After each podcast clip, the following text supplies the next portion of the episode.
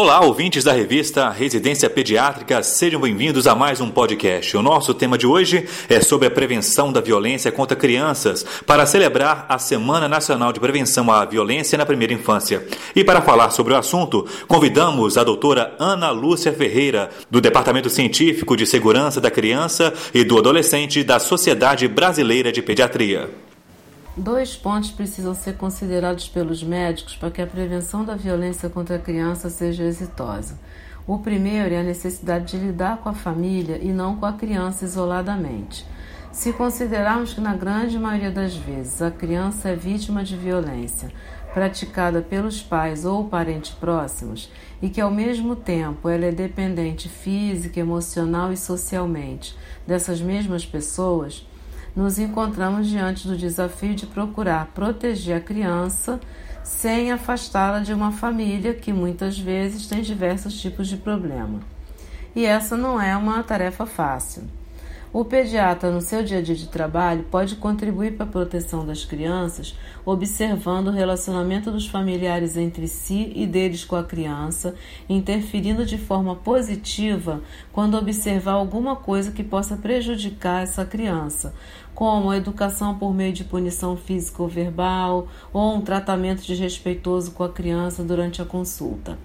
Pode também orientar a família sobre as etapas de desenvolvimento para que comportamentos que são próprios da idade não provoquem reações negativas direcionadas às crianças. Pode também atuar percebendo e valorizando alterações de comportamento que podem ter sido desencadeadas por atos de violência.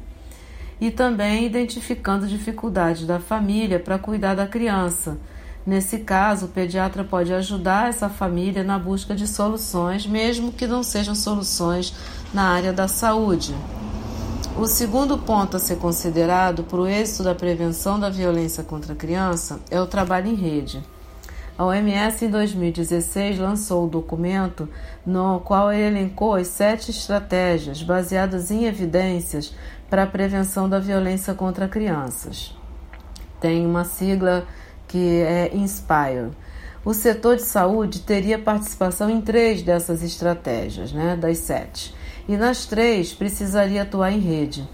A primeira estratégia, que diz respeito ao setor saúde, é a produção de mudanças em normas e valores que sejam restritivos ou nocivos às crianças, sendo necessária atuação em rede com as áreas de educação e de assistência social.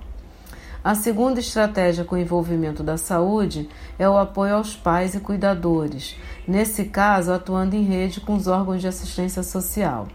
E a terceira estratégia é a atuação nos serviços de atendimento e suporte às vítimas e aos autores de agressão, desde o atendimento clínico até a colocação em acolhimento institucional, seria o abrigamento, né, em casos específicos aí, nesse caso, atuando em conjunto com órgãos de proteção, como o Conselho Tutelar, com assistência social e a Justiça.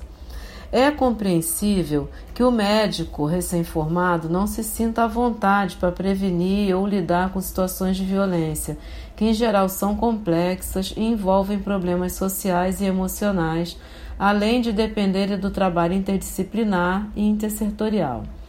Conversar com as famílias abertamente, de forma tranquila e empática, identificando suas potencialidades e suas limitações, sem fazer julgamentos, sem se precipitar na tomada de atitudes, ajuda a compreender o contexto de vida dos pacientes e abre a possibilidade do desenvolvimento de ações de prevenção específicas para cada família, ajudando assim a criança em questão.